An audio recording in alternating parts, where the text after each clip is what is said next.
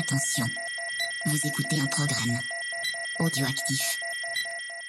Oh, touching! Touch, yeah. Jack Miller nudging him wide as well. And the strike. Oh, contact! Oh! Miller and Mir, side to side. Big, they bash big into each other. The checkered flag is out. It's Zarco versus Martin for second, but the race winner tonight, no questions about it.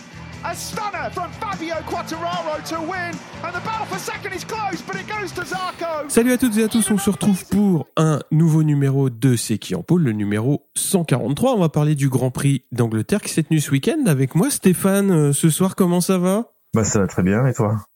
Bah écoute, ça va, t'es en vacances comme ça et t'enregistres quand même. Voilà, vacances les pieds dans l'eau, euh, hmm, Marseille, Ouais. le Ricard, tout quoi. le, le Ricard, évidemment.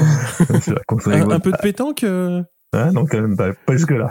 euh, Pas jusqu'à là. Eh ben, on va parler euh, donc euh, de ce Grand Prix de reprise. euh, et bah, c'était les derniers goodies que j'avais. Et c'est Dave Boy euh, donc qui va les recevoir d'ici peu. Et c'était donc un Grand Prix où il y avait du moto et tout et tout et tout, mais euh, aussi quelques news. Et du moto et du moto pluie aussi. Moto pluie aussi, on en parlera un petit peu en moto euh, parce qu'il y a des, des choses intéressantes qui sont passées sous la pluie. Enfin, intéressantes, euh, moyennement intéressantes. mais- ça de la quand même. En Moto 3, c'était le retour de Lorenzo Felon, donc euh, qui revenait euh, de sa blessure. Donc on verra Ouais. les résultats un petit peu plus tard. Euh, en Moto 2, ça commence à bouger un petit peu, notamment Loves euh, qui va partir en World Superbike et qui va être remplacé par Salach euh, chez Marc VDS en 2024. Et aussi euh, une petite nouvelle au niveau technique puisque Triumph euh, prolonge euh, la, la fourniture des, des moteurs et boîtes jusqu'en 2029 et surtout en 2025 il y aura une nouvelle boîte pour limiter justement les faux points morts à savoir que Acosta en a eu un il y a pas si longtemps donc euh, ouais euh, ils vont travailler un petit peu sur la boîte pour euh, pour éviter qu'il y ait des il y ait des loupés pour les pilotes. Donc c'est plutôt c'est plutôt cool. Quelques news MotoGP. Donc notamment au niveau transfert il y a eu des officialisations. Morbidelli qui va quitter Yamaha et qui ça a été annoncé dans la foulée. Euh, Rins va le remplacer. Qu'est-ce que tu penses de ce mouvement? Bah alors déjà c'est bien pour Rins parce qu'il parle d'un satellite, il part d'un team satellite pour aller chez un officiel. Alors l'officiel quel que soit le résultat, t'es quand même dans un team officiel c'est pas mal. Et hum, alors après ça c'est mon analyse perso. hein. Mhm. Il y a aussi le fait que je trouve que VR46 en sous-marin, je trouve qu'ils ils agissent bien parce que bon, ils arrivent à garder dans la VR46 donc euh, Marini, normalement Morbi, alors je mets des parenthèses, dans Morbidelli, Morbidelli pardon serait annoncé euh, bah, dans le team VR46, ça c'est pas mal. Euh, VR46 arriverait à placer Bezeki sur une moto officielle, peut-être chez Pramac. Par le jeu des chaises musicales, ce serait peut-être Zarco qui en ferait les frais. Mais euh, du coup, tu te dis quand même que que Rossi, il est, euh, il est fort quoi, en politique, parce qu'il arrive à, à- placer tous ses pilotes, quel que soit leur niveau. Alors, je sais pas si tu Oui. partages mon avis, mais ah, C'est surtout le quel que soit leur niveau. Euh, bah oui, parce que quand tu regardes un peu les, les, les- les performances des pilotes Ducati, tu te dis que alors, si vraiment tout ça, ça se met en place, hein, tu dis bah, avec Zarco, bah, on ferait les frais. Et tu dis que Zarco, bah, chez Ducati, il est loin d'être euh, ridicule. Euh, remplacé par Morbidelli, bah, je vois pas l'intérêt. Euh, Didier Antonio, pour moi, il fait rien, donc il a rien à faire chez, enfin, il a rien à faire chez Ducati, clairement. ouais, ouais, mais ça, je pense qu'il va pas y rester. Donc euh, ouais. Non, mais euh, en tout cas, à aujourd'hui, euh, même si euh, dans les caméras Ducati dit qu'ils veulent absolument garder Zarco, est-ce que dans la réalité, ils vont vraiment le garder, tu vois? Ouais, c'est sur ce point-là où, où, je- où je te rejoins parce que effectivement il y a un discours euh, bah, que je qualifierais un peu euh, d'ambigu de la part de Ducati parce que si tu Ouais. veux vraiment conserver un pilote, euh, bah tu lui fais une offre euh, de prolongation quoi. C'est-à-dire que si tu veux le garder chez chez euh, chez Pramac, bah tu lui tu lui offres un guidon Pramac. Après le, Après, le- il peut aller chez, je te coupe, il peut aller chez c'est- il est pas ridicule non plus. hein. Enfin, je veux dire, Alex Marquez sur la, sur la Gresini, euh, il Bah. est toujours bien placé. Donc, tu vois, c'est pas une moto euh, en bois non plus. Tu vois, c'est pas un team. euh, C'est pas des pipeaux, quoi.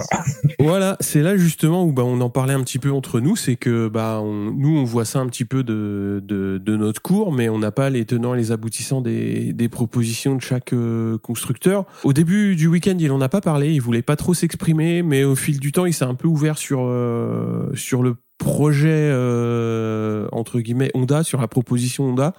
Lui, son objectif, c'est de rester euh, chez Pramac, mais évidemment, ça va être compliqué. Alors, pour en dire un peu plus sur la, sur Ducati, ils veulent équiper Bezeki d'une moto de l'année, mais ils veulent pas le faire au sein de la VR46 puisque il y a de fortes chances que l'équipe parte chez Yamaha l'année prochaine. Donc euh, pour eux, ils sont pas partisans, donc ça se comprend. Donc euh, il n'y a pas non plus 50 000 possibilités, hein, puisque les officiels sont verrouillés. Alors ils essayent de jouer la montre, dans le sens où ils essayent de faire euh, patienter Bezeki un an de plus, de manière à le faire monter, soit chez Pramac, soit directement chez les officiels, si euh, si jamais Bastianini ne confirme pas, parce que là le retour de blessure est pas au top, mais ils vont lui laisser quand même la, la fin de saison pour pour essayer de confirmer les, promesses de l'an dernier. Donc bah voilà, ce bah, Ducati se retrouve avec des problèmes de riches. Hein. C'est ça. C'est-à-dire que l'année prochaine, euh, si comme tu le dis, ça se goupille bien pour Morbidelli chez VR46, bah t'auras exactement le même problème avec un Alex Marquez qui va faire euh, bah comme comme ce qui s'est passé en début d'année, c'est-à-dire euh, ça roule bien, ça avance bien, ça fait des podiums, ça gagne des courses, donc ça avait une officielle. Et puis bah Morbidelli l'année prochaine, ce sera la même, donc tout le monde va se bousculer au portillon et bah problème de riche. Voilà. Ouais, c'est vrai que j'ai pas parlé de, de Basseni parce que pour moi, euh, je le mets de côté vu le début de saison, on va dire euh, malchanceux. Donc je crois cette année on peut pas mm. vraiment le juger parce qu'il a eu ses problèmes, il est pas enfin voilà, c'est que quelques courses qu'il a donc il faut voir pour moi fin d'année voire début d'année prochaine ce qu'il fait. Mais là où je trouve que ouais, ça serait un peu bah, dégueulasse pour Zarco, c'est que lui cette année il a quand même euh, il est pas ridicule avec sa moto et tu dis que le mec est sur étage de, de, de cause à effet parce qu'il y a Morbidelli qui, qui rentre dans le jeu. Ouais, mais même, si même si bon Morbidelli est plus jeune que Zarco, même si Zarco c'est pas l'avenir du MotoGP. Voilà, bon, mais tant pis, parce que bon, tant pis pour lui. Mais après, euh, Tekino l'a dit à la télé que lui, il avait proposé à Zarco, il avait rencontré ses managers, il lui proposait un contrat de deux ans. Donc, euh, pour moi, Zarco, il, va rester en MotoGP les deux prochaines années, peut-être sur peut-être sur une Honda et, et voilà quoi.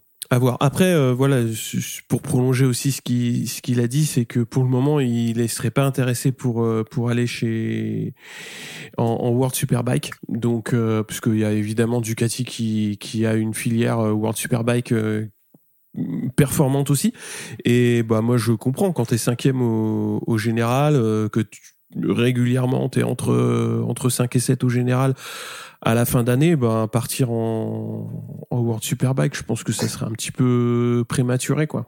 Ah, le World Superbike, c'est surtout pour euh, ben, des pilotes, on va dire, de milieu de grille qui n'arrivent plus à, à trouver de, de, de, guidon et ils rebondissent en Superbike ou des, mm. entre parenthèses, pilotes vraiment qui ont fini leur carrière et qui veulent se faire plaisir, mais mm, mm. c'est pas le pilote de 32 ans qui est, qui est cinquième au scratch, quoi, qui, qui veut le Superbike. C'est ça. Après, c'est à lui de. De toute façon, c'est à, lui de juger. Euh, enfin, moi, ce que je voudrais, c'est vraiment. Euh, euh, tu vois, typiquement, le projet Superbike euh, chez Ducati, ça pourrait être intéressant parce que ça lui permettrait, je pense, euh, d'être euh, très compétitif. Quand je dis très compétitif, c'est régulièrement sur le podium et jouer le titre. de manière. Ouais alors, si, on va dire que s'il a un Superbike en 2024, déjà chez Aruba, euh, t'as Bautista. Ah non, pas chez et, oui, bah, Chez Barani, t'as euh, comment il s'appelle Petrucci. Euh, et après t'as qui euh, T'as Go Eleven, mais c'est pas eux qui veulent faire, qui veulent mettre une moto pour peut-être euh, Yannone. Donc après, pour moi, il y a plus de place chez Ducati en mode Superbike. Ah bah après euh, voilà, enfin Ducati ils donnent des places à tout le monde et au final ils ont pas de moto, donc faut savoir aussi quoi. Sinon, il faut mettre une deuxième moto dans un autre team satellite. Mais est-ce que ah bah ouais, mais quand t'es euh, cinquième au championnat, tu vas. T'es cinquième au championnat, tu vas pas pour euh, pour aller euh, sur une satellite quoi. Enfin, quoi que Petrucci l'a déjà le fait même. Oui, mais Petrucci il a fait une année KTM. Mais il a fait une année KTM. Voilà, il a fait le Dakar, il a fait une année KTM et puis puis voilà. Enfin c'est c'est une autre. Bref, on va voir comment ça va se suivre dans nos prochains numéros. Ouais. ou pas. Euh, il y a aussi euh, eu des petites euh, modifications au niveau de la technique et de l'organisation des week-ends. Donc niveau technique, maintenant il y a un contrôle de la pression des pneus qui est fonctionnel et il y aura des pénalités en temps avant euh, d'arriver, bah, comme dans les autres catégories, à la disqualification. Donc euh, là, euh, voilà, ils ont. Alors la, la, communication quand même de de la Dorna était était assez magnifique parce qu'ils t'ont fait croire que c'était une avancée fantastique, alors que bah, ça se fait déjà depuis plein de saisons. Dans les autres catégories, il y a des pilotes qui sont déclassés pour pour des, des problèmes de pression, des, des pilotes qui sont des tours des tours qualifs qui sont annulés aussi pour des problèmes pour ce pour ce cette sanction. Voilà, ils ont présenté ça comme une innovation euh, spécifique au MotoGP, sauf que bah voilà, ça n'a rien de nouveau. Euh, donc euh, voilà, je sais pas ce que t'en dis. Ça a toujours été compliqué, ça a toujours été compliqué même à, à comprendre, à débriefer, à savoir euh, est fait, pas fait, comment. Bah rien n'est fait, hein. donc de toute façon, parce qui était fait, pas fait, rien n'était fait dans le sens où bah, chaque constructeur utilisait le capteur de pression qu'il voulait.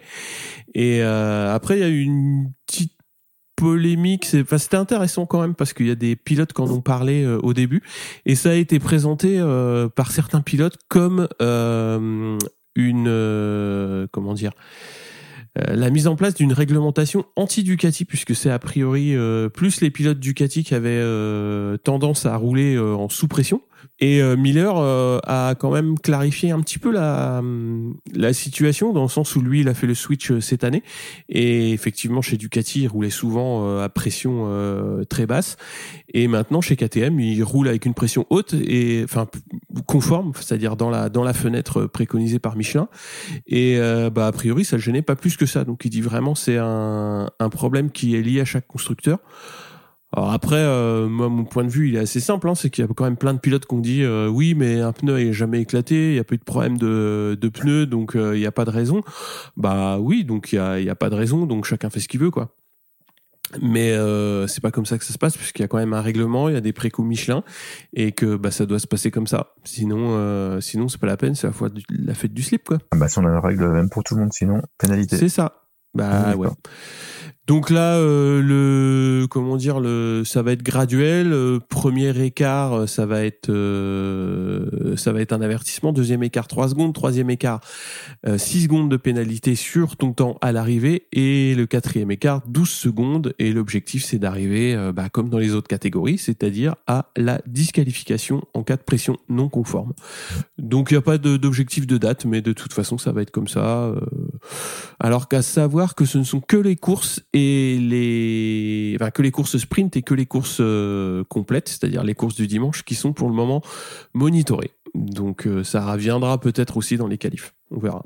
Euh, le dernier point, c'est euh, la modification pour l'accès en Q2 qui entre en vigueur aussi. Ça avait été euh, évoqué avant l'été et ça n'avait pas été accepté par les constructeurs, notamment Ducati. Et a priori, c'est passé. Donc maintenant, la séance du vendredi matin n'est plus prise en compte et seule la séance du vendredi après-midi, qui s'appelle PR ou Practice pour Practice qui est la seule séance prise en compte pour l'accès à la Q2, donc qui est toujours de 10 places. La séance du samedi matin est une FP de 30 minutes. Donc euh, pareil, est-ce que ce que tu en penses de cette bah, modif? Alors bon, pour euh, allez pour, euh, pour pour pour, pour comment dire, paraffer Ophélie qui doit nous écouter. pour une fois, les pilotes ont été pris, la, fin, la demande des pilotes a été prise en compte, c'est ça? Parce qu'ils disaient, les pilotes disaient que c'était trop compliqué à gérer la pression dès le vendredi matin. Il fallait absolument rouler bon et le matin et l'après-midi pour après bien te qualifier pour les culs de, du samedi matin parce que le samedi tu avais toujours la pression et de la qualif et maintenant de la super euh, de, la, de, la, de la super sprint race. Mm. Donc euh, bah c'est bien, ça veut dire que le vendredi matin ils peuvent régler les, motos, faire un peu ce qu'ils veulent euh, sans pression et ils attaquent le vendredi après-midi de bah, leur, pré-qualif leur pré-qualif en fait voilà pour se qualifier soit Q1 soit Q2. Moi je trouve que c'est une bonne chose. Euh, ouais. Je, franchement, j'ai pas d'avis. Euh, euh, la motivation des pilotes, qui disent que pour eux, voilà, c'est leur week-end se, se, gère mieux comme ça. Bah écoute, pourquoi pas. Hein. Ouais, le, le, le, gros point euh, dans, enfin le gros point de qu'a qu soulevé ce ça, c'est de toute façon l'introduction des des courses sprint, donc qui amène un un, samedi euh, condensé et puis après bah, pour, bah, se qualifier en, en, Q1 ou en Q2 bah ça reporte la pression sur le sur le vendredi Donc le fait d'avoir une séance chronométrée au lieu de deux, euh, le principal euh, souci c'est que certains constructeurs avaient pas avaient pas le temps de de passer sur des réglages pour la sprint ou pour la, course du dimanche. Voilà, le fond du problème c'est la course sprint, hein, c'est pas c'est pas ça. Oui, c'est que ça leur fait trop de. Enfin, même pas si c'est ça, c'est qu'apparemment c'était trop de pression. Oui, dès le vendredi, ils pouvaient pas rouler comme ils voulaient. Voilà, il fallait que dès l'entrée ils soient, ils soient au taquet. Ils avaient pas la place euh, de tester un peu la limite de la moto et de la piste. Donc là, Ouais. ils vont, ils vont voir, euh, ils vont voir le champ libre. Ouais. Du coup, il y a que Marquez que ça doit pas perturber parce que lui, dès qu'il sort des stands, de toute façon. euh, Alors euh, ça, la on en parlera de Marquez parce que moi j'ai- j'ai lu des débriefs assez euh, assez étonnants euh, de sa part. Mais euh, on en parlera un petit peu plus tard. on passe au Moto E Allez, vas-y. Allez, on va parler vite fait des, des moteurs électriques. Alors, en Q1, c'est Casadei Mantovani qui passe en Q2 et c'est le Brésilien Granado qui prend la pole devant Casadei. Garzo 3, Manfredi 4 et Zanoni 5. Euh, Alors, en course 1, la piste est bien mouillée pour le départ. Granado se détache. Spinelli, Garzo, Krumenacker et Casadei suivent le pilote brésilien. Au fil des tours, donc Krumenacker se montre à l'aise dans des conditions compliquées. Son dépassement sur Granado avec Garzo est vraiment très chouette. Garzo et Manfredi passent l'un après l'autre en tête de course. Spinelli chute dans le dernier tour, il était cinquième. Granado va passer Garzo pour accrocher la troisième place et Krumenacker tient la tête jusqu'au bout. Manfredi fait deux. En course 2, donc c'est Zakone, Krumenacker, Rabat et Zanoni qui chutent au T1, Casadei, Granado et Garzo mènent la course toujours sur le mouillé. Donc Cavalier seul en tête de Granado, un poil détaché. C'est pour la troisième place qu'il y a duel et c'est Spinelli qui prend la 3. Donc au championnat, Torres est en tête avec euh, 168 points, Ferrari deuxième avec 153 et Casadei troisième avec 124. Le seul euh, enseignement euh, qu'on peut tirer de ces courses, c'est que effectivement, euh, bah, les motos ils sont bien étanches. Euh, les connecteurs, euh, les connecteurs et les faisceaux euh, ont bien passé euh, l'épreuve du Grand Prix euh, de Grande-Bretagne, donc euh, tout s'est bien passé, aucun hydrocuté, donc euh, tout va bien. Mais sinon, bah, c'était des courses, euh, bah, la, la course 1, euh, vu vu les conditions, euh, c'était assez assez compliqué. La course 2 était un petit peu plus classique, mais euh, ça reste euh, ça reste intéressant dans le sens où dans le sens où les courses sont sont quand même assez courtes. Donc donc on va passer au moto 3. Allez, c'est parti. Alors, la Moto 3 vont sortir de la Q1 Artigast, Furisato, Kelso et Farioli. En Q2, donc, c'est Mazia qui s'empare de la pole position devant Ogden et Olgado. Euh, Felon, quant à lui, pour sa reprise, part de la 25e place. La course. Alors, premier coup de théâtre avant le tour de chauffe, bah, le numéro, celui qui, est dans la deuxième place, Scott Ogden, va caler et va s'élancer du fond de grille. À l'ex- à l'extinction des feux, pardon c'est Olgado qui va réaliser le shot, mais hum, c'est Massia qui s'empare rapidement de la tête de la coupe. Voulant vite creuser un écart sur ses poursuivants, ce dernier va chuter dans le troisième tour. Il va toutefois pouvoir repartir. Devant, c'est une bagarre qui va se dessiner d'abord à 17, pi- à 19 pilotes, pardon, puis à 17 avec la chute de Suzuki et Bertelli qui vont s'accrocher. Et dans les derniers tours, hein, puisque là on est en moto 3, il faut toujours attendre les derniers tours pour euh, savoir qui va remporter la course. C'est finalement Alonso, parti avant-dernier, qui va tirer son épingle du jeu et qui va s'imposer devant Sasaki et Olgado. Euh, Mastia, qui a cravaché euh, pour rejoindre le groupe de tête, va finir à la 18e place. Pelon, quant à lui, va finir 24e. Fun fact, c'est la deuxième fois de l'histoire du Moto 3 qu'il y a 15 pilotes qui finissent avec un écart aussi faible. Au classement général, donc Olgado conserve la tête du championnat avec 141 points, suivi de Sasaki qui compte 119 points. Mazia, quant à lui, ben, perd une place au championnat puisqu'il est désormais trois- troisième avec 109 points, suivi de près par Ortola qui a 107 points. Est-ce que tu as vu la course, Cyril, et qu'est-ce que tu en as pensé, toi? Ouais, moi j'ai vu la course et j'ai trouvé euh, intéressant parce que euh, moi j'avais noté un paquet de tête à 19 pilotes, donc quasiment jusqu'à la mi-course. Donc ça faisait longtemps qu'on n'avait pas eu une course aussi euh, dense euh, en Moto 3. On avait vu euh, des, des physionomies de course un petit peu euh, atypiques ces derniers temps. Donc moi ça m'a bien plu de retrouver euh, de retrouver un groupe euh, très compact euh, devant. Ça a amené énormément d'animation et aussi de belles surprises. Euh, on en reparlera rapidement après. Mazia, j'ai trouvé que c'était vraiment dommage parce que Je trouve qu'il a voulu trop en faire. Enfin, il a, je, Ouais. comprends pas. Enfin, t'es en moto 3. pff, Même s'il y a des courses où le premier avait se détacher, mais je pense que c'était pas la piste qui permettait de se détacher aussi vite. Clairement. c'est ça. On l'a vu, hein. Il y a personne qui Mm. a réussi à creuser un écart. Donc, euh, il aurait dû se mettre dans le paquet et puis attendre son heure. Parce que finalement, il perd, euh, bah, il perd euh, potentiellement, bah, bah, il perd euh, une vingtaine de points sur Olgado. Ouais, ouais, ouais. ouais. Alors peut-être pas 20 points, mais Non, mais il perd des points qui auraient il pu perd des points au championnat. au championnat, quoi. Bah, chaque point compte, hein, moto. c'est ça. Surtout dans, dans ce championnat. Ouais. C'est encore plus dans ce championnat. Moi, j'ai beaucoup aimé les deux, trois derniers tours. Parce que c'était très animé, c'était très propre entre les pilotes. Et euh, moi, j'ai trouvé que c'était vraiment euh, deux, trois derniers tours qui étaient, euh, qui étaient, qui étaient intéressants, qui étaient pour plein de raisons. Euh, notamment, on a vu les les pilotes, euh, entre guillemets qu'on attend, sans sans attendre spécialement, mais euh, ouais, c'était c'était cool. J'ai vraiment bien aimé la fin de course et Alonso très très fort et pour une saison de rookie, c'est c'est vraiment intéressant quoi. Ah oui, il a, il a vraiment fini fort et puis c'est vrai qu'il a réussi quand même à s'imposer devant le Gado. Mais vraiment s'imposer, c'est-à-dire qu'il a, enfin voilà, il, il a réussi à passer tout le monde, à se mettre devant et puis à pas se faire attraper sur les derniers virages. Mm. Surtout quand on sait qu'il part dernier, donc euh, c'était Ouais. vraiment une belle performance. Bah, il a réussi à bien raccrocher le wagon euh, assez vite Mm. et euh, et après euh, bah je crois qu'il avait pris la tête un petit peu à mi-course aussi et euh, il a mené un petit peu et après il s'est mis dans le paquet, il a attendu et il a attaqué sur les sur les derniers tours. Euh, j'ai trouvé que c'était c'était vraiment in- intéressant, le seul pilote qui m'a manqué un petit peu mais il était un petit peu en dedans ce week-end c'est Honshu quoi on l'a vu un petit peu pareil à un moment donné il, il, il s'est montré un peu devant mais pas de manière assez euh, incisive pour aller au bout.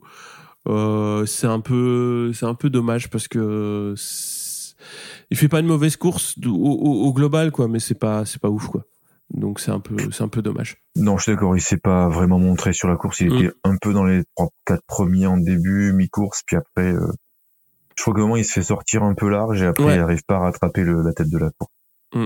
Ouais, c'est. euh, Après sur la fin, ça s'est quand même bien, bien, bien, bien écarté le paquet quoi. Mm. C'était, euh, c'était, c'était pas, c'était pas facile de raccrocher quoi. Non, non, mais après, hormis ça, voilà, c'était une belle course de Moto 3. Olgado conserve Ouais. la tête grâce à la chute de Mazia, quand même, il faut le dire. Et Olga, et puis Alonso, ben, juste pour finir sur lui, c'est vrai que maintenant, au scratch, il est quand même juste, entre parenthèses, à 29 points de Sasaki, qui est second au championnat. Donc, euh, s'il ré- réitère deux, trois performances comme ça, il peut, viser un top 3-4 hein, en fin d'année. Bah ouais, pour un pour un rookie, euh, pour un rookie, c'est c'est une très belle entrée en, matière. Après, euh, bah il a il a un CV euh, qui parle pour lui, hein, mais c'est jamais simple. hein. Il y a quand même pas mal de pilotes qu'on attendait et qui n'ont jamais réussi à à vraiment confirmer. Et là, euh, il est sur une saison de rookie quand même très très belle, quoi. C'est ça. Donc, euh, donc faut qu'il aille au bout, euh, puis on va voir jusqu'où, euh, comme tu dis, jusqu'où il pourra, il pourra monter, quoi. C'est ça. Jusqu'où il Mm. pourra aller. là. Mm. On passe au moto 2 Allez. alors, en Q1, c'est Arbolino Battus Vanden Gourberg et Darin Binder qui passent en Q2. Acosta en pôle devant Aldeguer et Vanden Gourberg. Arbolino 4, Lopez 5 et Canet 6. Euh, Chute dans les premiers virages en queue de peloton. On a Alonso Lopez, Aldeguer et Acosta qui prennent les devants. Dixon chute dans les derniers virages euh, du premier tour suite à un contact avec Binder qui va prendre donc un long lap. Canet se montre à l'aise dans les premiers tours, dans la rue de Lopez. Alonso Lopez chute à 10 tours de l'arrivée. Il était euh, quatrième à ce moment-là. On a Aldeguer qui passe Acosta pour la 2 et remonte sur Canet. Après deux tours, Aldeguer prend les commandes de la course. Euh, Canet doit laisser une place pour avoir dépassé sous drapeau jaune, donc on va en reparler euh, après. Il va laisser la 2 à Acosta et reprendra sa position quelques tours plus tard. Donc Loves fait une bonne, bonne remontée, piégé un petit peu au départ puisqu'il pointait euh, 15 et, et remonte 7 Idem pour Manuel Gonzalez qui était parti 17 e et qui pointe 6 à l'approche des derniers tours. Au classement final, on a Aldeguer qui s'impose sur sa speed-up avec une large avance sur Canet. Acosta 3, Roberts 4, Gonzalez 5, Baltus 6, Loves 7, Augura 8, Chantra 9, Arbolino 10 au championnat. Acosta en tête avec 156 points devant Arbolino deuxième 154. Après c'est le trou avec Dixon qui est 50 points derrière avec 104 points. Et qu'est-ce que tu en as pensé de cette euh, course euh, moto? Eh ben, j'ai trouvé que euh, Arbolino, bah, j'ai pas compris pourquoi il se retrouve 10-11 et du coup, bah, ça permet à Costa de prendre la tête du championnat. Bah, euh, En je fait, pense que les qualifs c'était pour pas moi, simple c'est- hein, samedi. hein. C'est ça, pour moi, c'est ça quelque part le le, le fait de course quoi. C'est qu'Arbolino était tellement dans le ventre mou du, du, du peloton que bah Costa a bien géré la a bien géré sa course hein, puisqu'il Mm. puisqu'en fait il finit il finit deux. Il aurait même pu finir il aurait même pu finir un. Mais à un moment bon il, il lâche un petit peu. Ouais, il finit Et, 3 euh, à Costa, ouais. Euh, pardon, excuse-moi, il finit trois, Ouais, mais pas il aurait pu finir deux si je dis pas de bêtises parce qu'il était quand même en bagarre euh, Avec Canet, ouais. Mm. avec Canet. Et euh, ben c'est ça qui fait que il prend la tête de la course, la tête du championnat du coup pour euh, pour deux points. Et c'est sûr qu'il vaut mieux être devant que derrière, même pour deux points, hein. parce que ça Ouais, veut ouais. dire que maintenant c'est Arbolino qui a la pression. Faut quand même qu'il euh, qu'il réitère pas des week-ends comme ça s'il veut euh, s'il veut s'il veut s'imposer dans ce championnat. Ouais. Et après je suis alors après euh, la pénalité de Canet, bon. Surtout qu'il y a deux choses pour moi, c'est que c'est vrai que normalement quand tu doubles quelqu'un, quand tu doubles quelqu'un, tu, tu rends la position à ce quelqu'un que t'as doublé et tu fais ça dix ans après parce qu'il n'y a aucun intérêt. Ouais, ouais, c'est ça. Et après, et après quand on lui signifie qu'il faut qu'il rende une place, alors on sait pas quand même trop s'il rend la place ou s'il se fait doubler, si j'ai pas de bêtises, par euh, par Acosta. hein. Ah non, mais il rend la place. hein. Ouais alors c'est pas flagrant parce qu'il lève pas la main, il tire pas le pied, on, enfin, Ah, alors, on, euh, on il a- on il a- le croque pas non plus. hein. alors si, si, si, parce que en fait, euh, il a une seconde d'avance sur euh, sur Acosta. Donc il lève quand même largement le pied pour que Acosta puisse ramarrer et puisse le dépasser. Et après, bah, il le laisse passer. Enfin, il le laisse pas. Bah, il- effectivement, il y a pas, il y a pas vraiment de. Je me mets sur le côté pour que tu passes, mais euh, Acosta le passe Ouais. et euh, dans la foulée, il repasse devant quoi. Oui, mais, en fait, on- quand tu quand tu le vois comme ça, t'as pas, c'est quand même pas le dé, enfin, tu vois, c'est pas flagrant le fait vraiment qu'il lâche tout parce qu'il se fait doubler, puis il sait que, on sait qu'on voit, il garde toujours la vitesse, on voit qu'il va le repasser juste derrière. C'est pas, Oui, oui. voilà, euh, ça aurait pu, même ça, ça aurait pu être investigué. Ah bon? Tu trouves pas? Bah non. Enfin, moi, je, moi, ce qui me gêne le plus, c'est que la pénalité, elle arrive euh, quasiment 10 tours après, euh, après le dépassement sous drapeau jaune. Alors, effectivement, dépasser sous drapeau jaune, euh, c'est interdit. Donc, il y a effectivement une, une faute de Canet, donc il doit être pénalisé. Mais euh, il faut que ce soit dans les deux tours qui suivent, quoi. On est d'accord, ça, je suis d'accord avec toi. C'est- enfin, il rend la place à Acosta, mais je sais même pas si c'est Acosta qui double euh, à ce moment-là. Donc, euh, tu peux être dans un contexte de course complètement différent. Et c'est c'est le cas, puisque Canet réussit à, à se détacher. Et au final, bah, quand il doit rendre une place, euh, Acosta, il est quand même pas, bah, il est pas loin derrière, mais il Non, est non. pas au cul, quoi. Bah, surtout que la place, tu la rends pas à Costa, tu la rends au pilote que tu doubles. C'est ça, euh, en c'est ça. c'était pas Quand tu- bah, ouais. Donc, euh, moi, j'ai trouvé que c'était un peu, un peu con. Mais euh, bon, la, la direction de course, on n'est pas, on n'est pas à ça près. On n'est pas à ça Mais- près, donc. Puis au je final, de toute façon, euh, Canet fait deux, donc euh, ça change pas grand-chose. Je pense, ouais. oui, Ouais. mais c'est sur le principe. Parce c'est ça. s'il faut, tu, tu rends la place à quelqu'un, enfin, à un autre pilote, Mm. mais il suffit que l'autre pilote, il, il arrive à faire euh, un, deux tours un peu plus fort, et après, s'il faut, tu, tu peux jamais le, le repasser, Ah bah, mec, hein. c'est mort.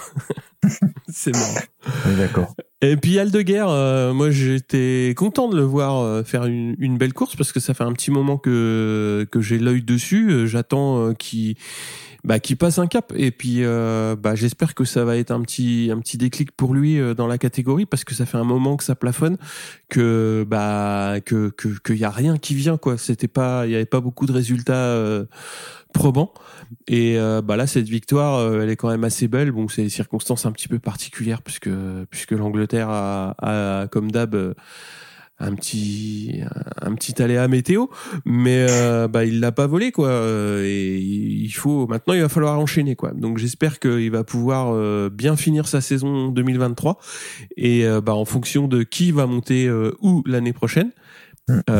bah qu'il soit qu'il soit dans les dans les pilotes qui qui comptent pour pour 2024 quoi. Est d'accord. Ouais, parce qu'on n'en a pas parlé, mais euh, KTM a toujours euh, rien euh, annoncé pour Acosta. À savoir que normalement il doit être pilote officiel, mais euh, bah c'est pareil, les deux pilotes, euh, enfin les les deux motos officielles sont prises. Euh, les gaz gaz pour le moment, No, no news. ouais, rien d'annoncé. Et puis euh, puis voilà. Alors après euh, il y a des il y a Madame Irma qui s'est mis sur le dossier et qui a annoncé euh, tout et n'importe quoi, notamment le rachat euh, de LCR par KTM pour pour placer des des Husqvarna.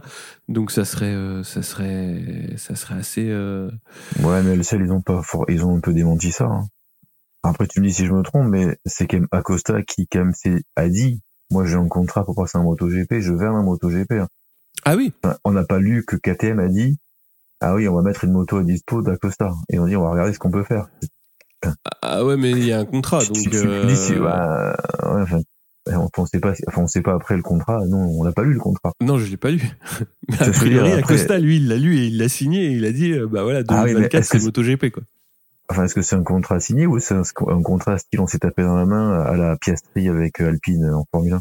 Euh, je sais pas. Voilà, Franchement, il y a euh, ça, il y a parce qu'entre se dire, bon allez, on lui a dit que, et puis on a signé un papier qui dit que, Euh, on passe Enfin, au MotoGP? Allez, MotoGP, donc euh, en Q1, c'est Morbidelli et Fernandez qui vont réaliser les meilleurs chronos. En Q2, bah, c'est Bezeki qui réalise la pole position devant Miller et Alex Marquez. Bagnaia est quatrième, Zarco 9. Fabio Quartaro, quant à lui, partira bon dernier. Tissot Sprint, eh bien, belle performance d'Alex- d'Alex Marquez, pardon, qui s'impose devant Bezeki, qui, du coup, grâce à, grâce à cette belle deuxième place, va reprendre des points sur Bagnaia, euh, qui euh, finit P14. Euh, Non, non, on va parler, on va parler quand même de de de cette de cette course parce que c'est est quand même assez différente en physionomie de celle du du dimanche.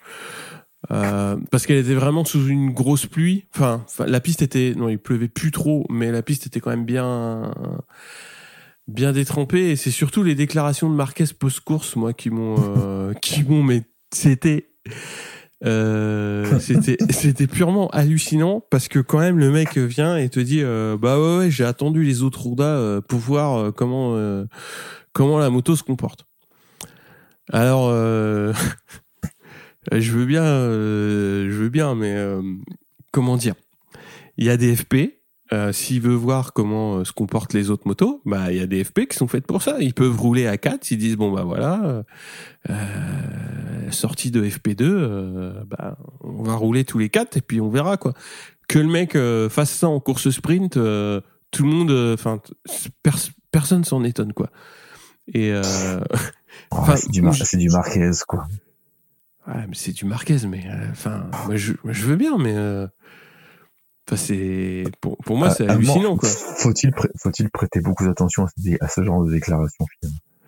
Bah ouais, quand Tu même. vois ce que je veux dire? Oh, Le mec, il, il lutte pour la 17ème place. Bon bah voilà quoi. Il voit, bah il voulait attendre en course que ça donnait. Bon bah écoute, euh, dis que t'as attendu tes copains et puis tu t'es bagarré pour la 20ème place avec eux. Malheureusement, ils ont que ça à faire chez Honda. Enfin, t'es d'accord avec moi quand tu vois la régulière. Bah. Nakagami, machin, ils sont 17, 19, 20. Enfin, je veux dire. pff. Puis, y a, même s'il dit ça, enfin, voilà, c'est, c'est limite euh, anecdotique. Moi, Alors- par contre, dans la physionomie de la course, j'aurais plutôt dit, bah, pour une fois, je trouve que Bagnaia, il a pas hyper bien performé, parce qu'il est, souvent- il est souvent très très fort dans ce genre de, Mm. de situation où il part tout seul et il est boring. Là, pour le coup, alors, on sait pas si c'est les problèmes avec les pneus ou quoi, il a pas su gérer sa course.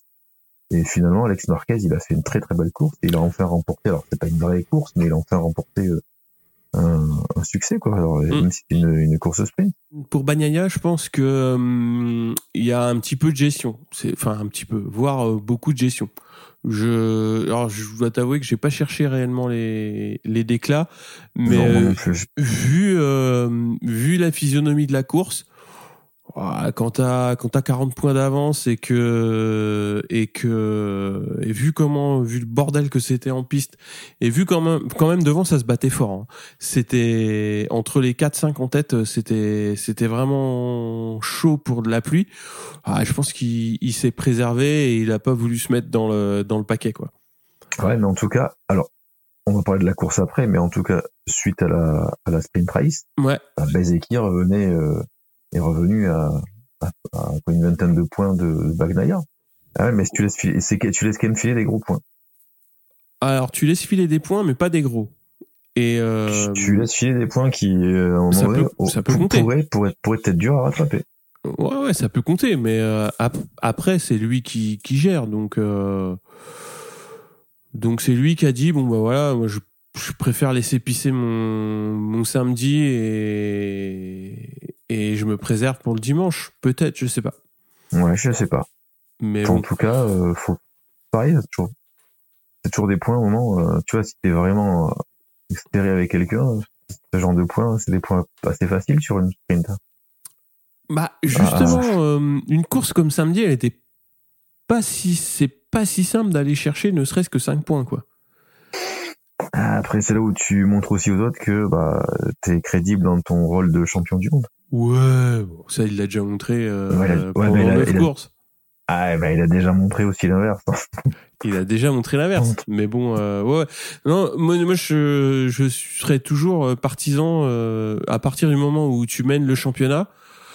Euh, c'est toi qui gères ton, ton avance, donc euh, Alors, moi je comprends plus son attitude plutôt que de, de vouloir euh, aller au contact devant et foutre le bordel. Alors je comprends plus son attitude. Alors bon, je, sans faire de spoil, sur une course du dimanche, on va en parler, plutôt que sur une course sprint où tu peux laisser filer 10-15 points.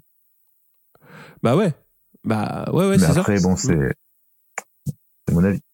Bah, je pense que je pense qu'il l'a joué comme ça. Il s'est dit euh, voilà le, le- le samedi tant pis et puis euh, puis je- le dimanche euh, je vais je vais me euh, m'y mettre quoi. Ouais, mais si tu es que donc tu laisses 15 points euh, à Bézéki le samedi, que le dimanche tu te goffres parce qu'il pleut, Ah bah, tu, tu lui files 40 points. Alors ça veut dire Ah que bah t'es oui. même plus champion. Hein. Là, t'es même plus en tête du championnat. ah bah tant pis. Enfin, Ah bah non, donc euh, tu vois, tu, tu gères pas pour être 14, tu gères pour être 5-6. Tu peux pas Ah, dire il a géré sa course pour finir hors des points, ah bah non non bah justement il s'est il s'est clairement mis hors course. Enfin Voilà, donc il a Oui. pas géré, c'est que tu vois, ouais ouais. quand tu gères, c'est tu prends des points Oui. quand même. Ouais, tu- là, il pas du De, je te rejoins de ce point de vue là alors. Tu vois ce que je veux dire C'est Ouais, plutôt ce dans ce dire. sens-là que je que je que Ouais. je que je que je regarde sa course en fait, Ouais ouais. que j'analyse sa course. Mais du coup, est-ce que tu veux que je te parle de la course du dimanche pour voir ce qui s'est passé? Bah oui. et voir ça Est-ce qu'il a géré aussi la course ou pas? Alors le dimanche, bah, c'est Miller qui va mieux s'élancer que les autres et il a viré en tête euh, au premier virage, celui de Bezeki et du coup et Bagnaia troisième. Euh, mais le champion du monde en titre va se défaire d'une très belle façon de ces deux pilotes hein, que sont euh, Bezeki et Miller pour prendre les commandes de la tête de la course. Euh, Joan Mir, ben lui, il va à nouveau chuter. Bon, c'est une chute qui est finalement anecdotique hein, puisqu'il était hors du top 1. Euh, Bagnaia et, Bezeki vont rapidement prendre le large compter un peu plus d'une seconde d'avance sur Aleix Espargaro qui est revenu à la troisième place. Mais en freinant au panneau trop tard, le pauvre Bezeki bah, va chuter et perdre tous les bénéfices de sa belle deuxième place acquise lors de la Super Pole Race. À noter qu'Alex Marquez est contraint à l'abandon suite à un problème mécanique. On soupçonne un problème sur son sélecteur de vitesse. À 8 tours de l'arrivée, la piste est déclarée wet, donc ça signifie que les pilotes vont pouvoir changer de moto. Euh, quelques pilotes vont faire le pari du pneu intermédiaire, comme Didier Antonio, Morbidelli, Nakagami et Lequena. Mais c'est un pari perdu, car il ne tombera que quelques gouttes d'eau durant cette dernière partie de course et finalement la piste restera bah, sèche en fait, drapeau à damier. À l'avant, c'est une lutte qui oppose euh, Pecco Bagnaia avec euh, Aleix Espargaro, Brad Binder et Miguel Oliveira qui est revenu dans la, roue de ces trois pilotes. Et dans le dernier virage, Aleix Espargaro va se défaire de Bagnaia. Et alors le pilote Ducati n'opposera pas une dépense, une défense pardon trop ou très farouche et va laisser passer Aleix pour la et pour lui, donner la victoire. Au final, Espargaro va emporter euh, cette course devant Bagnaia et Binder. Oliveira, quant à lui, finit à la quatrième place.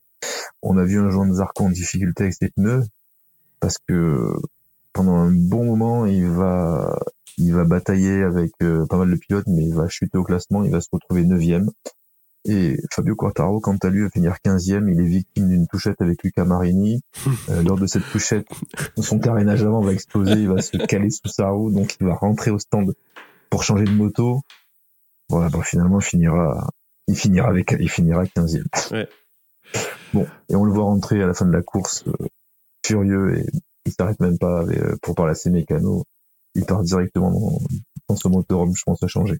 Bah ouais.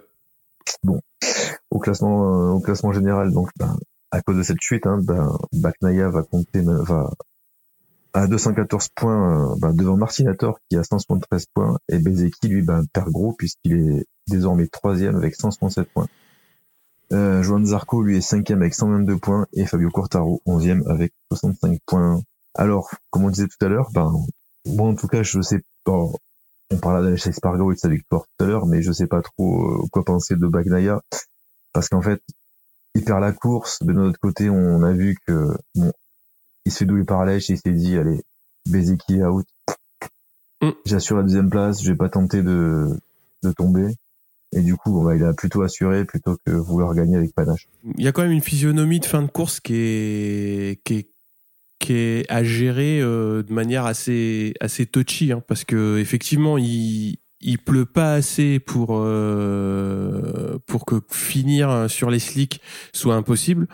Donc, euh, mais il faut quand même le gérer parce que c'est à ce moment-là où il y a quand même euh, bon bah Marquez qui chute, mais plus suite à un contact. Ouais, c'est un contact avec Bastianini. Ouais, c'est ça, il y a un contact. mais alors il n'y a pas une perte d'adhérence franche, mais ils sont quand même obligés de faire de faire attention. Et et je pense que de ce point de vue-là, il a plutôt pareil. Il s'est mis, euh, comme tu le disais, euh, il n'a pas non plus euh, ultra résisté à aller chez Spargaro. Mais il faut voir aussi qu'Espargaro a fait un très très gros travail dans le sens où il est resté dans la roue toute cette phase un petit peu euh, ouais de, ouais compliqué de, de pluie pas pluie. Il y a des secteurs quand même qui étaient quand même bien mouillés. Euh, donc euh, il a fallu il a fallu gérer. Il a laissé Bagnaia ouvrir la ouvrir la route ouvrir la voie. Et puis et puis sur le dernier tour il, il est passé quoi. Après après Peko oui valait mieux faire deux que que de chuter quoi. C'est ça. Et et dans ce sens-là, euh, c'est c'est plutôt intelligent. Après, de toute façon, euh, Apria, euh, là, je, je, poursuis un petit peu sur euh, sur Aprilia d'une manière générale. Ils ont été très performants dans l'ensemble du week-end, que ce soit en course sprint ou à cette course-là. ce que font les, les quatre pilotes, c'est assez assez exceptionnel. Enfin, exceptionnel, c'est peut-être un mot un peu fort, mais c'est très performant, quoi. Et bah, sur, ce Grand Prix, ils sont bienvenus hein, par rapport. C'est ça, exactement. Ouais. Ils étaient un petit peu euh, en dedans sur la première partie de championnat où euh, bah il y avait beaucoup d'espoir et il n'y a pas eu il y a pas eu les fruits donc de la, de la saison assez tonitruante de l'an dernier et la victoire d'Espargaro bon après c'est effectivement des, des conditions un peu particulières mais il l'a pas volé quoi et c'est c'était une très belle course quoi non non puisqu'Alèche il finit premier mm. Oliveira 4, Vignales 5. Ouais. Donc t'as quand même 3, 3 Aprilia sur les, dans les 5 premières places. C'est une belle performance. Ouais, c'est, c'est, c'est vraiment intéressant euh, parce qu'ils en avaient besoin. Euh, parce qu'il y avait besoin de se rassurer, euh, parce qu'il y avait de, ouais, il y avait de gros espoirs. Et... Bah, surtout qu'ils avaient fait des, des alors, je sais pas si on peut dire des comptes performances ou des mauvais résultats. Tu vois, sur les dernières courses, ils étaient nulle part quoi, par rapport mmh. à l'année dernière. Ouais, ça confirmait pas. Quoi. Apria était, était vraiment la surprise. On pensait qu'ils allaient confirmer cette année. Ils ont pas fait un super beau début de saison. Et là, sur, en tout cas, sur, euh, sur cette course, euh, bah, en tout cas, alors la moto était, était franchement à l'aise. Mmh. Ouais, ouais, ouais, ouais, ouais. Enfin, le, les, tous les pilotes étaient euh, étaient à l'aise sur leur moto, euh, donc c'était c'était c'était intéressant quoi. C'était moi j'ai trouvé Spargaro donc aller chez Spargaro patient. Et euh, bah pour ce que j'avais noté c'était euh, assure l'essentiel quoi. Donc euh, de, de marquer quand même des gros points le dimanche. Après effectivement quand t'as Bezeki qui chute assez tôt dans la course ça change un petit peu peut-être ta manière de de la courir. Mais mais bon il ouais, ouais il assure. Après après, on verra, on verra la suite, quoi. Non, c'est clair. Mais euh, voilà, toujours pareil. Euh, là, il y a toujours, euh, si t'es détracteur ou pas, où tu peux dire que est-ce que Bagnaia aurait dû un peu plus pousser, comme entre parenthèses, fait Zarco, même s'il se battait pour la huitième ou neuvième place, tu voyais qu'il voulait pas lâcher sa place. Que Bagnaia, bon, bah, il s'est dit, allez, voilà, tu veux passer, ben, allez, passe. De toute façon, je finis, je finis deux, j'aurai mes 20 points, pas grave. Ouais, c'est euh, c'est un, un, peu ça. Après, euh, qu'est-ce que t'en penses de Bezeki justement de sa chute? Alors moi, je trouve que Bezeki, pour le coup, euh, il a éteint son cerveau en fait. Mais quand tu joues, quand tu joues le championnat, enfin, quand, quand tu revois les images, il revient à une vitesse. Mais en fait, en 10 mètres, il reprend 200 mètres à Bagdad. Ouais, il est hors trage, hein. il est complètement à l'intérieur, il est beaucoup trop rapide, tu dis à... Il est tellement rapide, en fait, de rien, il, il arrive à la route, et tu dis, mais quand est-ce qu'il pense à freiner? Bah oui, il pense à freiner quand il est dans le gravier, en fait. Mm, mm, c'est ça. Mais comme, euh, comme on dit, comme je te disais, en fait, finalement, euh, l'avantage qu'il a eu, tu vois, tous les, tous les points acquis le samedi, Mm. ben, il a tout perdu. Voilà, tout perdu. Il aurait assuré, eh ben, il aurait repris quelques points à Bagnaia au, au championnat du monde. Et en plus, toi qui prétends avoir une moto officielle, être challenge officiel, c'est vrai, il faut que tu montres que t'es intelligent. Bah, Que tu vois, tu peux, tu peux attendre quelques tours, que t'es pas obligé de, de faire le Brutus, là. Enfin, il, est- il est revenu tellement vite, enfin, je veux dire, il, il a fait, là, pour le coup, il a fait n'importe quoi. Ouais, je, je dirais pas n'importe quoi, mais justement là où, où Espargaro a montré de la patience en fin de course, Bezeki s'est montré trop impatient et la chute, elle vient sanctionner quand même deux trois virages euh, précédents dans la course où tu vois que ça sort large, que ça freine, euh, que ça freine déjà tard. Donc tu sens un pilote euh, qui est qui a, Bah, qui a envie de d'aller devant mais qui commence déjà à montrer des signes de surroulage et bah voilà ça ça ça passe pas quoi. Non, non, alors, soit il voulait tout, bah, il voulait il voulait certainement tout faire pour rester au contact de, Mm. de Bagnaia. Alors, après, est-ce qu'il pouvait, est-ce qu'il pouvait pas? Alors, s'il voyait qu'il pouvait pas, c'est peut-être pour ça qu'il a trop forcé. Mais en tout cas, s'il en avait un peu euh, sous la poignée, il aurait jamais dû euh, attaquer autant sur une ligne droite. Bah ouais mais ça c'est des erreurs de Pecco en 2021 donc euh, Mais c'est là où il faut, quand euh, Ah oui. il a suivi les courses comme nous, hein, donc bah oui moins, mais il, il sait- il sait comment ça se passe, et c'est là où il pourrait. ah, Bez- Ah, Bezeki il est jeune il est jeune aussi Ouais, ouais. enfin voilà enfin c'est pour ça que je te dis que c'est Pecco en 2021 c'est-à-dire qu'il faisait des erreurs et il faisait des erreurs des erreurs de jeunesse là Bezeki c'est une erreur de jeunesse bon bah voilà ça arrive après il faut apprendre c'est là où et tu vois celui qui a qui pour le coup euh, m'étonne beaucoup cette saison c'est Martin quoi parce que là en début de course il se fait accrocher il se retrouve très très loin euh, dans le peloton et euh, il remonte très très fort quoi et il fait une saison jusque là elle, est- elle est plutôt euh, enfin elle est pas parfaite mais elle est vraiment intéressante quoi Je suis d'accord. Par rapport à l'année dernière où il était Mm. tout fou. Et c'est vrai qu'il cassait beaucoup de, beaucoup de carénage. ouais Cette année, c'est vrai qu'il est beaucoup plus posé.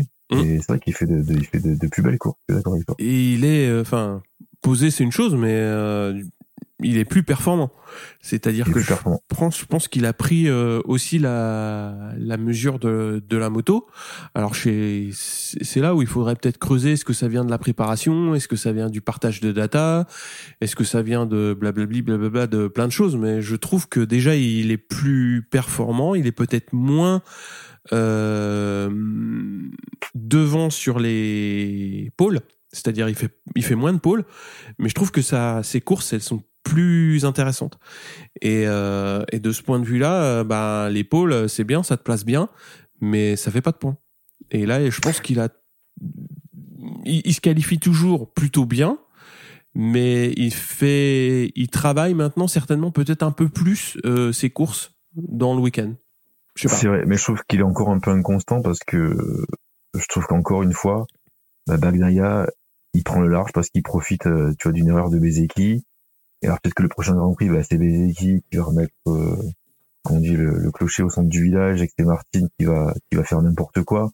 Et du coup, là, on prendra juste des points à l'autre. Mais au final, Bagnaia, il grappille un peu l'avance au championnat parce que Martin et Bezeki, ben, se cannibalisent un peu mutuellement, je trouve. Tu vois, il y a personne qui se dé... enfin, tu vois, il y a pas un des deux qui arrive Bah, à, à, à mettre tout bout à bout sur, euh, sur, plusieurs courses. en fait. C'est une physionomie de championnat où tu as un leader et t'as pas nécessairement de deuxième qui est très proche. T'as Ouais, deux ou après euh, Parce que même si Martin fait, fait moins de, de, de bourdes que l'année dernière, il en fait quand même, il, tu vois, il, il est entre parenthèses que deux avec 173 points, tu vois.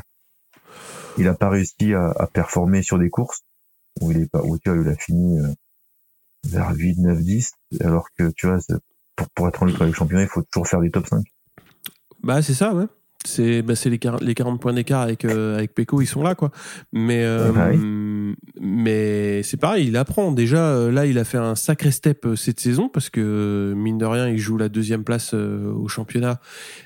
Bon, il a un peu décroché quand même de, de Pecco, mais ils, ils, sont quand même assez solidement à deux pour jouer la pour jouer la, la deuxième place.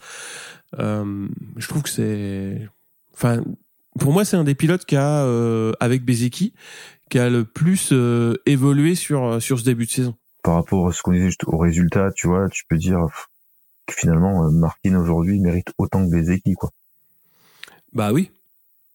Voilà. Bah après, euh, euh, le championnat est pas fini, hein, mais effectivement, tu peux de toute façon euh, faire un mini championnat entre tes gars et puis tu leur dis bah voilà euh, de la course, enfin du week-end 1 jusqu'au week-end 6.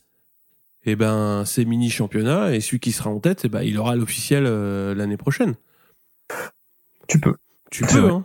Enfin, après, ça, c'est eux qui gèrent leur, leur- De toute façon, euh, là, Ducati, euh, c'est ce que je disais en début d'épisode, ils ont des problèmes de riches, ils ont, ils ont des motos qui sont ultra compétitives, ils ont des pilotes qui savent s'en Bah. servir. Donc, bah, voilà. Et surtout que ils savent qu'aujourd'hui, tous tous les, enfin, les 20 pilotes du MotoGP, euh, tout le monde doit avoir une Ducati, quoi. Ah oui, mais il n'y en aura pas pour tout le monde. Enfin, déjà, Ah. déjà, le truc, Ah c'est ça, c'est que ils veulent garder Zarco, ils veulent faire venir Morbidelli, euh, ils veulent faire monter machin, bidule. Et, ok, ils ont, c'est- ils ont quand même 8 motos, euh, ils peuvent pas non plus embaucher 15 pilotes, quoi. C'est ça. Et euh, le truc, c'est qu'il va falloir faire des choix. Donc, euh, bah, les choix sont compliqués parce que bah, tu vois ce que ça donne avec Bastianini. T'es pas à l'abri euh, d'une blessure, même au départ, pas nécessairement sévère, mais qui s'envenime et qui est compliqué à guérir. C'est ce que Bas- Bastianini est en train de payer. Bah, J'espère que euh, il pourra euh, au moins faire une saison ou euh, revenir en fin de saison à son meilleur niveau parce que l'année dernière il était quand même très fort et il a rien réussi à, à remontrer quoi. On est d'accord. Mm. L'année dernière, il était très très fort. Il Ouais. se battait avec Batnaia cette année. euh, Cette année, euh, Bah, il est, pour, bah, non, ça, on peut pas, enfin, aujourd'hui, on peut pas juger de sa performance puisqu'il il revient de blessure.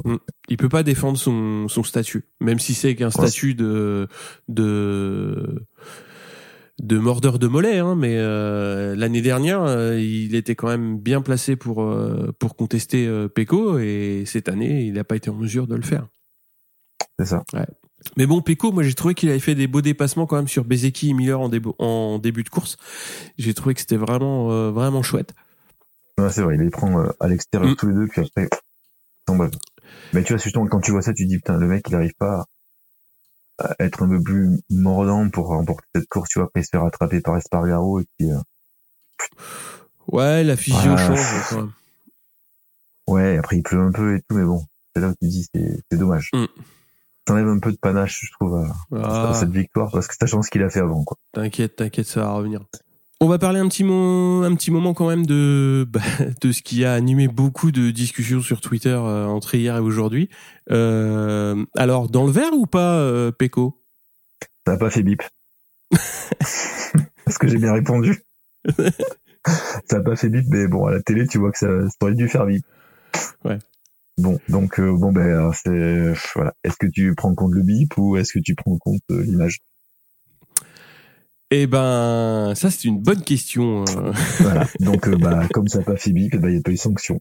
voilà. Mais est-ce que Binder ça avait fait bip? Oui, Binder, ça avait fait bip. Ah bah voilà, donc sanction. Voilà. Mais bon, après euh, c'était pas ouais, si- c'était c'était enfin, si tu regardes un peu les images, c'est vrai que dans enfin le directeur de course aurait quand même dû se dire pff, bon que c'était que il met quand même ses roues dans le verre hein, d'ailleurs. Bah justement, euh, ils ont dit qu'ils avaient regardé les images et que dans les images, bah il est pas dans le vert. Donc, euh, Bah les images que tu vois avec des loupes, t'as quand même l'impression qu'il est quand même dans le verre. Mais après bon, si eux ils disent que non, euh, ils ont des, des instruments de, de contrôle que nous n'avons pas, alors on va les croire. C'est c'est un petit peu le, c'est un petit peu de toute façon le, le problème, c'est que quand, bah, quand t'as pas, euh, quand t'as pas les clés euh, pour euh, pour décider, bah t'es obligé de te, de te, comment dire, de te laisser euh, guider par euh, ceux qui prennent la décision, quoi. Et là, euh, bah oui, dans un cas, euh, ça déclenche, dans un autre cas, ça déclenche pas. C'est ce que dit la direction de course. Donc, bah, tu peux difficilement contester, quoi. T'étais pas dans la salle. Enfin, moi, j'étais pas dans la salle. Non. Donc, bah, c'est comme ça.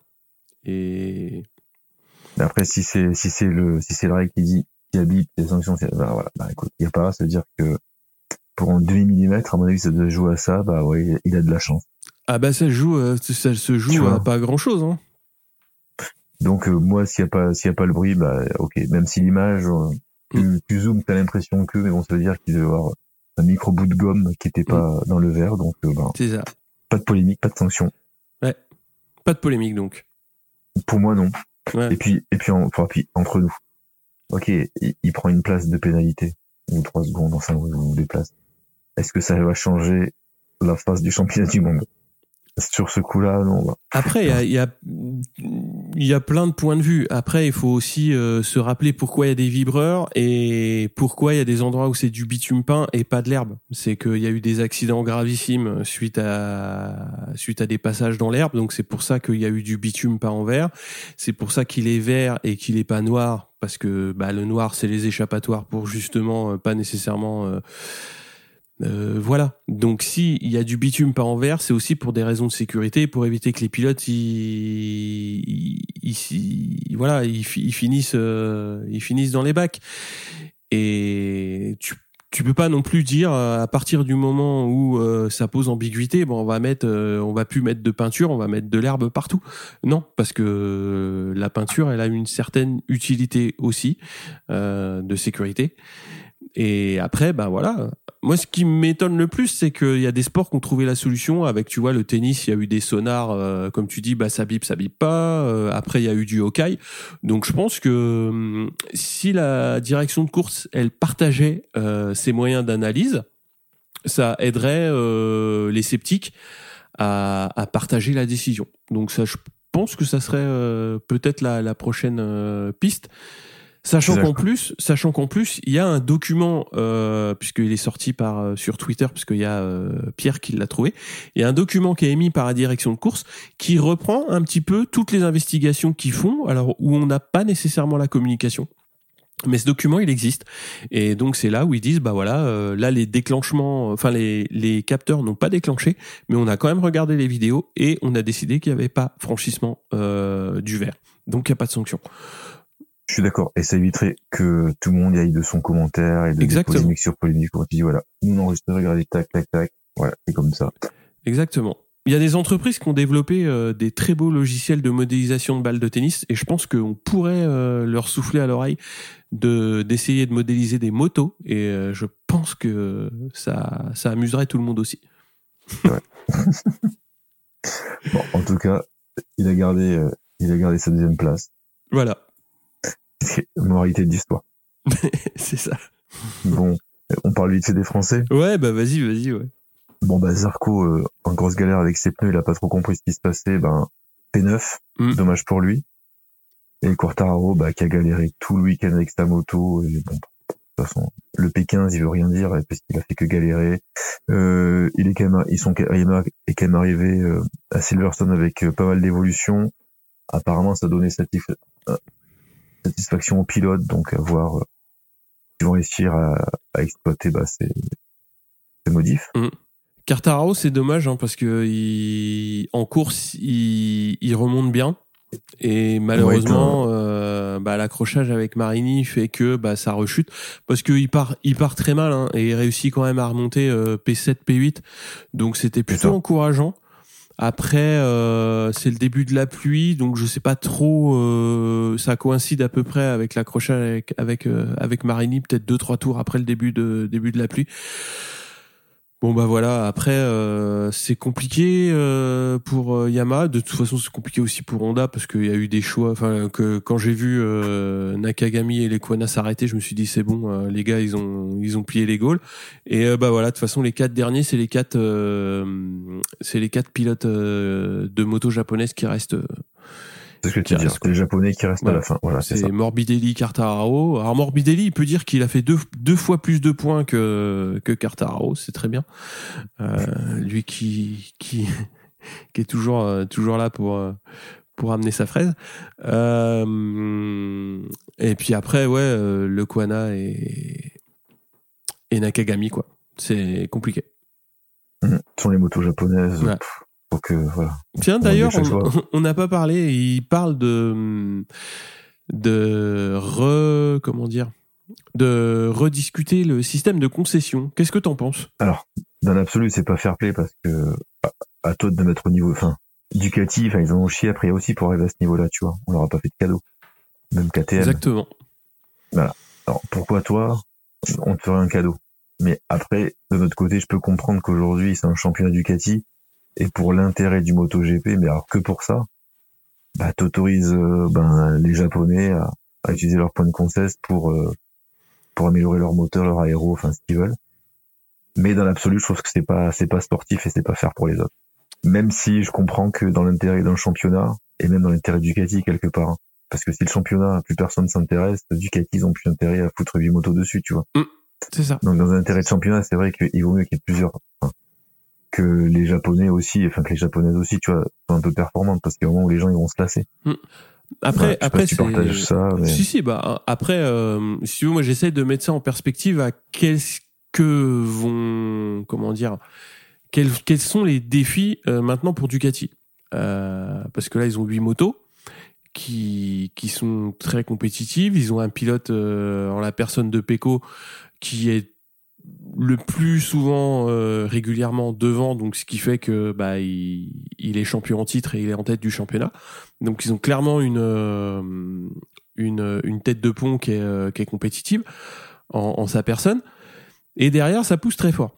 Et là, comment dire, sans parler nécessairement de comparaison, mais tu vois, ty- typiquement, quand Marquez a gagné six titres, personne euh, n'est venu dire euh, ouais, tout c'est chiant de MotoGP. euh, pourquoi? Parce que les titres étaient quand même disputés entre lui, même s'il les gagnait tous. Mais entre lui, il y avait Lorenzo, il y avait encore Rossi qui était euh, compétitif Bah, et qui, qui, qui prenait.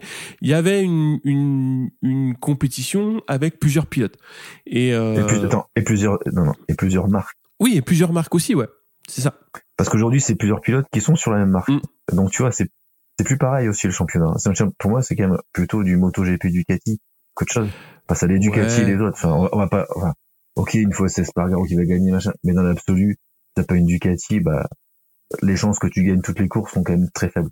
Aujourd'hui, t'as qu'une marque en fait. De toute façon, on verra Mais, bien ce euh, qu'ils ce qu'ils vont décider. Euh, moi, je suis plutôt de ton avis dans le sens où je souhaiterais que rien ne change, ne serait-ce que pour euh, l'équité, parce que justement, euh, bah, il y a des marques euh, qui ont fait l'effort de, de se replacer. Aprilia, ils l'ont fait aussi avec des moyens nettement moins importants que ceux de Yamaha et Honda. Honda, euh, s'ils veulent développer des motos, bah, ils ont qu'à payer des pilotes moins chers. Euh, ça- bah non, mais voilà. Ou- Honda, Bah, c'était les premiers à dire l'aéro c'est cher. Euh, bah voilà, bah tu payes pas, tu payes pas ton pilote phare 25 millions par an. Et puis là, tu trouveras du, tu trouveras du budget. Et puis Il y a aussi peut-être, Ouais. il y a peut-être aussi euh, une un, un système qui a bout de souffle. hein. Le système japonais, il est peut-être dépassé ce système-là aussi. hein. c'est possible. hein. C'est possible. Parce que maintenant, quand même, c'est les Européens qui performent, c'est qu'il y a un système européen qui est peut-être, euh, je sais pas, plus, enfin, moins hiérarchique, euh, moins rigoureux, enfin, pas rigoureux, mais moins enfermé dans certains cartons. Bah, ils trouvent des solutions de performance, ce que ne trouvent Voilà. plus euh, les, les équipes japonaises qui ne voyaient que par l'évolution technologique électronique. C'est ça, moins rigide. Je, je, Ouais, je cherchais le mot. On Ouais, sait que possible. le modèle japonais est très rigide, que le modèle européen peut-être moins rigide et permet plus de développer de, un peu plus fantasme et de d'avoir des motos, bah, voilà, comme Ducati avec des avec beaucoup d'évolutions, donc Mm. des précurseurs de beaucoup de choses. Ouais. On a tout dit sur euh, ce Grand Prix d'Angleterre? Bah ouais, on a tout dit. Ouais. Bon. Tu vas terminer tes vacances? Ouais. Ah, c'est moche. Plus- Encore une... Et toi, tu vas commencer tes vacances? Moi, je commence mes moche. vacances. euh, je vais pas très loin puisque je serai en Écosse.